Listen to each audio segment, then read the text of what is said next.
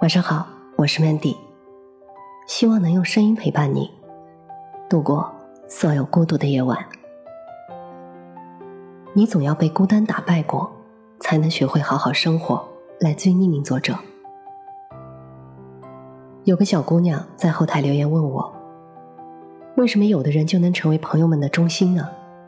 明明没有什么特殊的，却众星捧月一般。我也好想成为那种。被人惦记着、围绕着的人啊！他上大一，并没有知心好友，觉得自己是个可有可无的人。没有谁下课后等他一起离开，也没有谁会买完饭等他一起回宿舍。我问他：“意欲取之，必先予之。没有人等你的话，你就试着等等别人。”半晌。他回我一句：“我一直都是在等别人，生怕别人走了漏掉我。但是别人走又不一定会等我，好尴尬。”其实长到我们这个年纪，大概可以从很多不同的角度告诉他应该如何如何。比如掌握一些让人无法拒绝的话语技巧，比如学几个让对方产生亏欠感的小伎俩，比如。去寻找那些同样很害怕孤单的同类，然后跟对方紧紧的结合。但我终究没有这样回复他，因为逃离形单影只的痛苦很容易，避免独自吃饭的尴尬很容易。可人生路上那个最难打赢的 BOSS，它不叫失败，不叫破产，不叫怨憎，不叫别离，它叫做孤单。我第一次感到孤单的压力，是在跟朋友们的一次聚会之后。那时我也刚上大一，最怕寂寞。盛夏的一天，我们五个女孩子坐在咖啡厅里聊了一个下午。该回学校的时候犯了难，搭公交车要三十几站，还没有空调，热得像个烤箱一样。可是打出租车呢，又坐不下。其中一个姑娘对我说。你不是本地的吗？要不你回家吧，我们四个刚好一辆车。明明是合情合理的安排，可当目睹着他们四个有说有笑打车离开的背影，我还是很难过。不仅仅因为一个人而难过，而是那孤单背后巨大的阴影。你是个无关紧要的人，他们其实也没那么喜欢你。我试过很多种方法去对抗孤单，跟微信群里并不熟悉的人掏心掏肺，一遍又一遍刷着微博，仓促的给自己找了个舍友，每天发五六条状态，每隔十几分钟就拿起手机瞅瞅，又多了几个赞。但是有时候，孤单并不是身边多一个人就可以解决的问题。有一次，我刚刚独立做完一个项目。有满肚子的感受，想要跟饭桌上的男朋友讲，他却接到了重要客户的电话，一边谈一边记笔记，只留一个抱歉的眼神给我。直到一小时之后，他挂掉电话，陪笑着问我：“你刚刚想说什么来着？”我不生气，却再也没了兴致。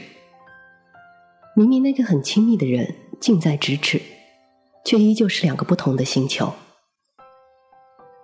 所以，我想笃定的告诉那个姑娘，即使有个人等你下课，陪你吃饭，二十四小时跟你在一起，你也依旧可能会被孤单打败。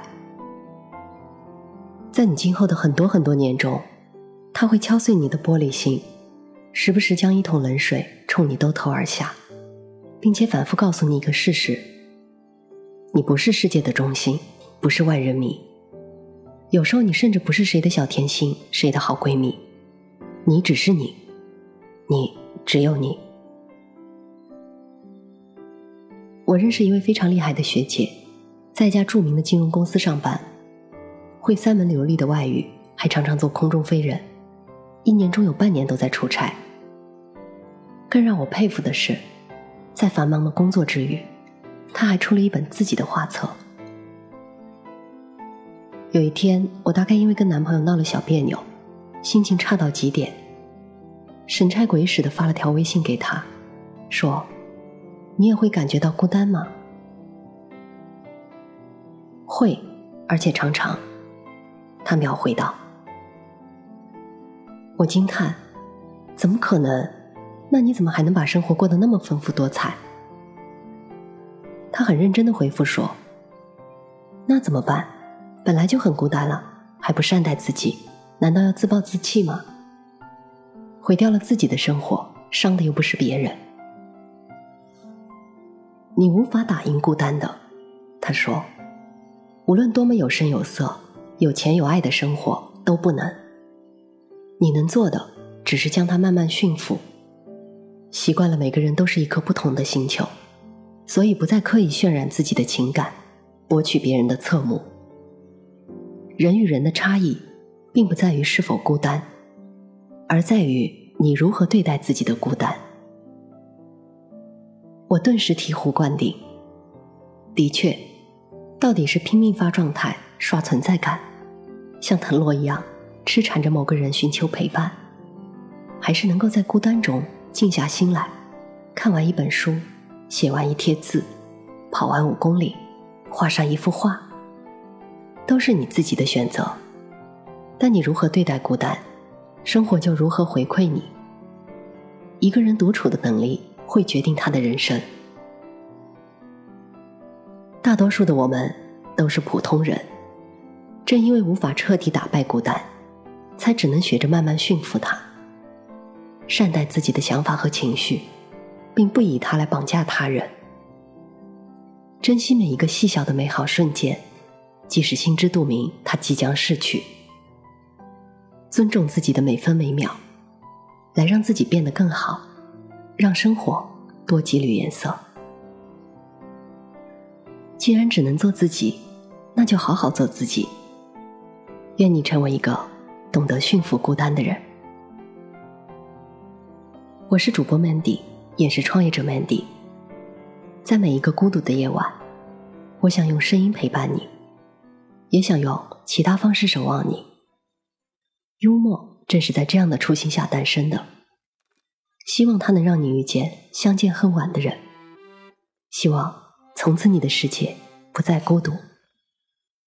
你也可以在幽默搜索我的 ID 一八个零找到我。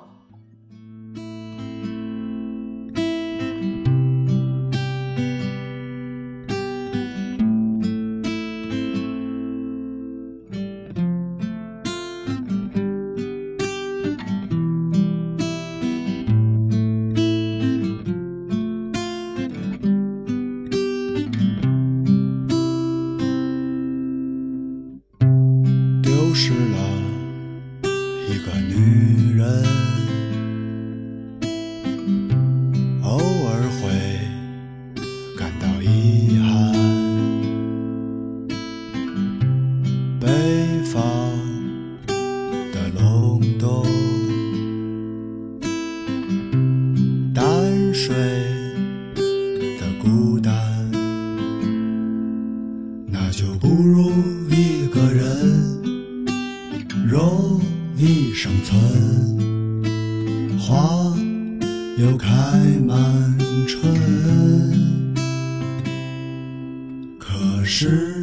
一个人又容易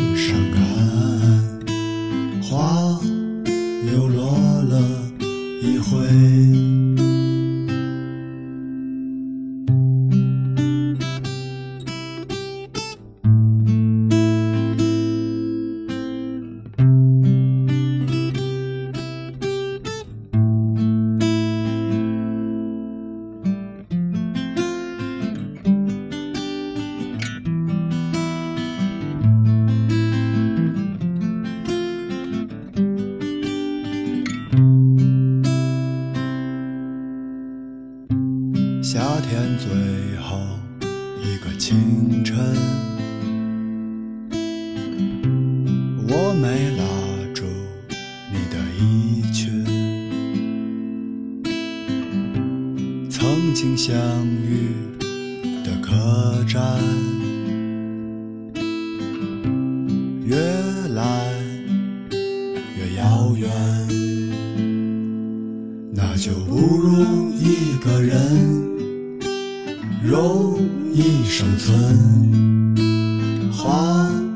又开满春。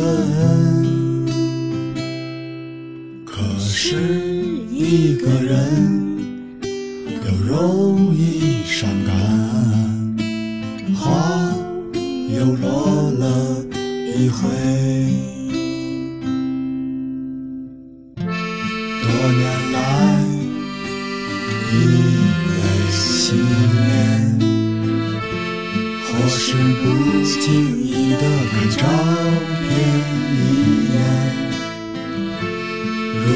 度过无数个夜晚，直到你回来。我那不争气的女人，我那刻骨铭心的恨，